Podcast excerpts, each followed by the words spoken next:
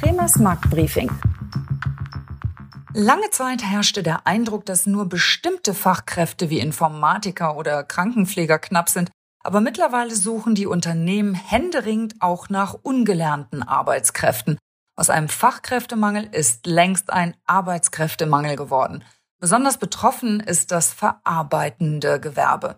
Heute möchte ich mit dem Chefvolkswirt der Commerzbank, Dr. Jörg Kremer, darüber sprechen, woran das liegt und wie lange das noch so bleiben wird. Aber erst einmal ein herzliches Willkommen an Sie, liebe Zuhörer, zu unserem heutigen Podcast aus der Reihe Kremers Marktbriefing. Mein Name ist Renate Christ und ich bin Pressesprecherin bei der Commerzbank. Jetzt begrüße ich auch schon meinen Gesprächspartner in Frankfurt. Guten Tag, Herr Dr. Kremer. Ja, guten Tag, Frau Christ.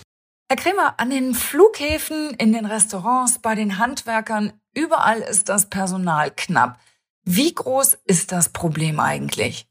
Lange Zeit meinte man ja, dass nur bestimmte Fachkräfte betroffen sind, wie zum Beispiel Informatiker oder Krankenschwestern, aber mittlerweile suchen die Unternehmen händeringend sogar nach ungelernten Arbeitskräften. Aus dem Fachkräftemangel ist längst ein Arbeitskräftemangel geworden. Und um Ihre Frage zu beantworten, das betrifft mittlerweile 40 Prozent der Unternehmen im verarbeitenden Gewerbe in Deutschland. 40 Prozent sagen, dass sie in ihrer Geschäftstätigkeit durch einen Mangel an Arbeitskräften behindert sind. Und das ist ein trauriger Rekord seit Beginn der Statistik im Jahre 1985. Das ist wirklich bitter, aber was mir noch nicht ganz einleuchtet, ist, warum es überhaupt zu so einem eklatanten Arbeitskräftemangel kommt. Auf einem völlig flexiblen Arbeitsmarkt kann es doch eigentlich gar keinen Arbeitskräftemangel geben. Regelt das nicht der Lohn? Ja, in der idealisierten volkswirtschaftlichen Modellwelt natürlich. In dieser Modellwelt, wenn die Nachfrage nach Arbeit das Angebot an Arbeit übertrifft, dann steigt natürlich der Lohn.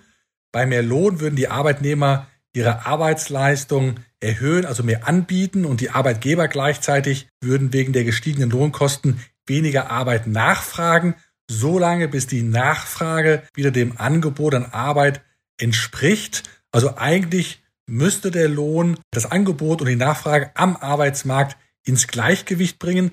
Aber abseits der Modellwelt, in der Realität sind die Löhne eben nicht vollkommen flexibel und außerdem reagieren Unternehmen und Arbeitnehmer langsam auf steigende Löhne. Also zum Beispiel der Staat etwa im Krankenhauswesen oder im Schulbereich, da ist er ja quasi Monopolist und erhebt die Löhne häufig kaum oder gar nicht an, auch wenn es eine Übernachfrage nach Arbeit gibt. Oder die Unternehmen ganz generell, die mögen bei Neueinstellungen auch zurückhaltend sein mit höheren Löhnen, denn sie wollen ja verhindern, dass es große Lohnunterschiede gibt zwischen neu eingestellten und bereits länger beschäftigten Mitarbeitern gibt. Und was die Arbeitnehmer anbelangt, auch die reagieren auf steigende Löhne ebenfalls verzögert, zum Beispiel weil sie einen Arbeitsplatzwechsel scheuen oder eine Ausbildung in einem gut bezahlten Beruf Zeit braucht. Denken Sie zum Beispiel an das Hochschulstudium, wo immer wieder ja solche Zyklen in Gang gesetzt werden, wenn Sie an eine Ingenieursausbildung denken. Also es gibt also viele Gründe, warum die Löhne das Angebot und die Nachfrage am Arbeitsmarkt nicht einfach ins Gleichgewicht bringen. Schauen wir nun mal auf die Ursachen des Arbeitskräftemangels. Ist das nicht einfach ein Zeichen dafür, dass die Konjunktur überhitzt ist? Ja, da ist was dran. Also wenn in der Breite des Arbeitsmarktes eine Übernachfrage nach Arbeit herrscht, dann ist die Wirtschaft ja fast schon per Definition überhitzt. Dann übersteigt also die gesamtwirtschaftliche Nachfrage nach Waren und Dienstleistungen das gesamtwirtschaftliche Angebot. Und das scheint in den letzten Jahren sehr, sehr viel zu tun zu haben mit einer lockeren Geldpolitik. Sie facht in vielen Ländern die gesamtwirtschaftliche Nachfrage an und damit eben auch die Nachfrage nach Arbeit. Man denke nur an die deutsche Bauwirtschaft, die vor allem wegen der bis vor kurzem sehr, sehr niedrigen Bauzinsen am Limit ist und äh, wo Arbeitskräfte extrem knapp sind. Also alles in allem scheint die seit Jahren lockere Geldpolitik ein wichtiger Faktor für die Erklärung von Arbeitskräftemangel zu sein. Dass die lockere Geldpolitik ein wesentlicher Faktor der Misere ist, leuchtet ja ein. Aber schauen wir jetzt mal auf die Pandemie selber. Welche Rolle spielt sie beim Arbeitskräftemangel? Ja, die spielt natürlich äh, jenseits der lockeren Geldpolitik in letzter Zeit eine große Rolle.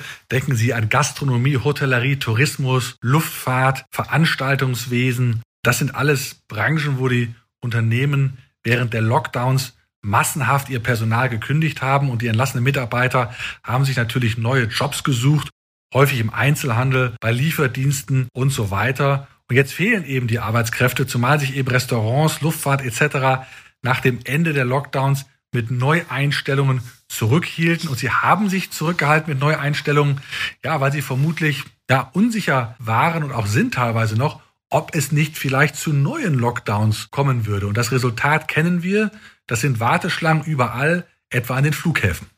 Absolut. Betrachten wir doch mal den öffentlichen Dienst. Da haben wir eigentlich noch gar keinen Blick drauf gehabt. Wie schaut's denn da aus? Ja, sieht man mal von der IT ab im Privatsektor, dann ist die Zahl der Beschäftigten in den letzten zehn Jahren nirgendwo stärker gestiegen als im öffentlichen Dienst. Dort hat die, die Zahl der Beschäftigten um 19 Prozent innerhalb von zehn Jahren zugelegt. Viel mehr als im Durchschnitt der gesamten deutschen Volkswirtschaft. Und der öffentliche Dienst mit seiner starken Nachfrage hat also sehr viel Arbeitskräfte aufgesaugt und hat somit der Privatwirtschaft Personal entzogen. Und insofern trägt er dort der öffentliche Dienst in der Privatwirtschaft zur Arbeitskräftenachfrage bei.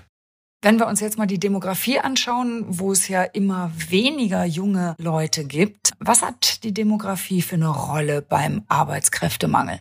Ja, auch Demografie ein wichtiges Thema, gerade in der längeren Sicht. Und in Deutschland sinkt ja die Bevölkerung im erwerbsfähigen Alter bereits seit sechs Jahren. Also sie geht absolut zurück, nicht nur die Zuwachsraten. Und das konnte zuletzt nicht mehr kompensiert werden durch eine steigende Erwerbsbeteiligung der Frauen oder der Älteren. Es konnte auch nicht mehr kompensiert werden durch mehr Zuwanderung und entsprechend sinkt jetzt schon seit zwei Jahren die Zahl der Menschen, die arbeiten wollen. Wir haben es also zu tun mit einem sinkenden Arbeitsangebot seit zwei Jahren und dabei dürfte es in den kommenden Jahren, also da reden wir von 15, 15, 20 Jahren, dabei dürfte es bleiben. Und dazu trägt natürlich auch die Subventionierung der Frühverrentung bei, die sogenannte Rente mit 63. Jetzt klagen viele unserer Kunden auch darüber, dass sie immer schwerer Lehrlinge finden können für ihre Unternehmen. Welche Einschätzung haben Sie dazu? Ja, ich kenne diese Klagen, ist ein großes Problem, gerade im verarbeitenden Gewerbe, im gewerblichen Bereich. Dazu mal ein paar Zahlen. Im Jahr 2000 haben mehr als 600.000 Jugendliche pro Jahr eine Lehre begonnen und zuletzt waren es kaum noch 470.000, also ein deutlicher, deutlicher Rückgang. Und äh, dieser Rückgang in der Zahl derjenigen, die eine, eine Lehre beginnen, der ging einher mit einem rasanten Anstieg der Zahl der Studienanfänger. Und die Zahl der Studienanfänger stieg von 310.000 im Jahre 2000 auf über 500.000 im Jahre 2011.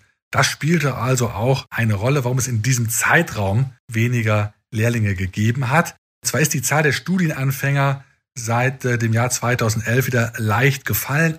Aber die Abbrecherquoten sind sehr, sehr hoch. Ungefähr ein Viertel im Bachelorstudium beispielsweise. Und das lässt vermuten, dass sich viele Jugendlichen haben verleiten lassen zu einem Studium, obwohl sie sich mit einer Berufsausbildung ja, besser hätten entwickeln können. Also diese Überakademisierung trägt ebenfalls zum Arbeitskräftemangel bei. Jetzt lenkt die zunehmende Verrechtlichung und Regulierung nicht nur innerhalb des staatlichen Sektors Ressourcen weg aus produktiven Dienstleistungen, also wie Kriminalitätsbekämpfung oder Straßenplanung. Spielt staatlich verordnete Bürokratie nicht auch in der Privatwirtschaft eine steigende Rolle? Ja, das spielt eine wichtige Rolle, höre ich immer wieder bei Kundenveranstaltungen. 43 Prozent der Unternehmen sagen gegenüber dem IFO-Institut, dass sie wegen des Lieferkettengesetzes mehr Bürokratie und Dokumentationsaufwand erwarten. Gegenüber dem DIHK haben 93 Prozent der Unternehmen gesagt, dass äh, der erhöhte bürokratische Aufwand das Hauptproblem bei der Umsetzung dieses neuen Gesetzes ist. Umfangreiche Dokumentationsvorschriften, das ist auch äh, ein Problem im Rahmen des Mindestlohngesetzes. Und das alles zieht natürlich Ressourcen aus produktiven Verwendungen in den Unternehmen ab, trägt insofern bei zum Arbeitskräftemangel, auch wenn man diesen Effekt natürlich sehr, sehr schwer quantifizieren kann. Und wie immer zum Schluss an Sie die Frage, was ist Ihnen wichtig festzuhalten? An der Demografie kann man ja so schnell nichts ändern. Insofern bleibt es in den kommenden Jahren beim Arbeitskräftemangel. Aber man kann das Problem lindern.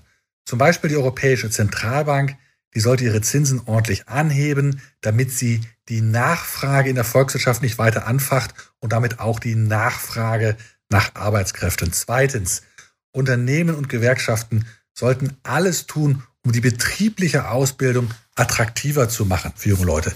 Drittens, der Staat muss darauf achten, dass er den Unternehmen nicht immer neue Bürokratielasten aufbürdet, die ja viele Arbeitskräfte in den Unternehmen bindet. Und viertens, wir brauchen endlich attraktive Rahmenbedingungen, um gut ausgebildete Arbeitskräfte aus dem Ausland zu gewinnen. Also mit diesen vier Punkten, denke ich, kann man schon eine Menge gewinnen, damit der Arbeitskräftemangel nicht ganz so drückt in den kommenden Jahren.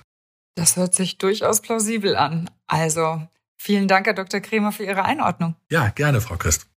Das war die Podcast-Folge 14 über den brenzlig fortschreitenden Arbeitskräftemangel in Deutschland aus der Reihe Kremers Marktbriefing mit dem Chefvolkswirt der Commerzbank Dr. Jörg Kremer. Wenn Sie Fragen oder Anregungen haben, schreiben Sie uns an die E-Mail-Adresse krämers-marktbriefing at commerzbank.com. Wir freuen uns, wenn Sie auch beim nächsten Mal wieder dabei sind. Für heute sage ich herzlichen Dank fürs Zuhören. Auf bald, Ihre Renate Christ.